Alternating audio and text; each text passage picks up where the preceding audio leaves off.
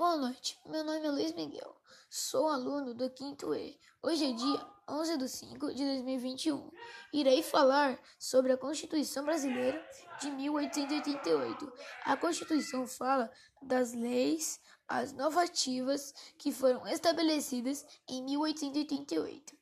Ela fala dos direitos e deveres dos cidadãos, da igualdade dos direitos do homem e da mulher, que não há distinção, todos têm os direitos. Também em seus direitos e seus deveres, também como cidadão. Fala do direito do voto, que o cidadão começa a ter o poder de votar e escolher seu próprio presidente ou seu próprio governador. Isso é um marco na história brasileira. A Constituição também fala da idade do brasileiro que quer ser um presidente, um governador ou um deputado. A Constituição define a idade mínima para ser candidato a um cargo político.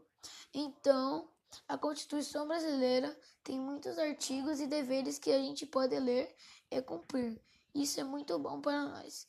E muito obrigado a tudo isso por hoje.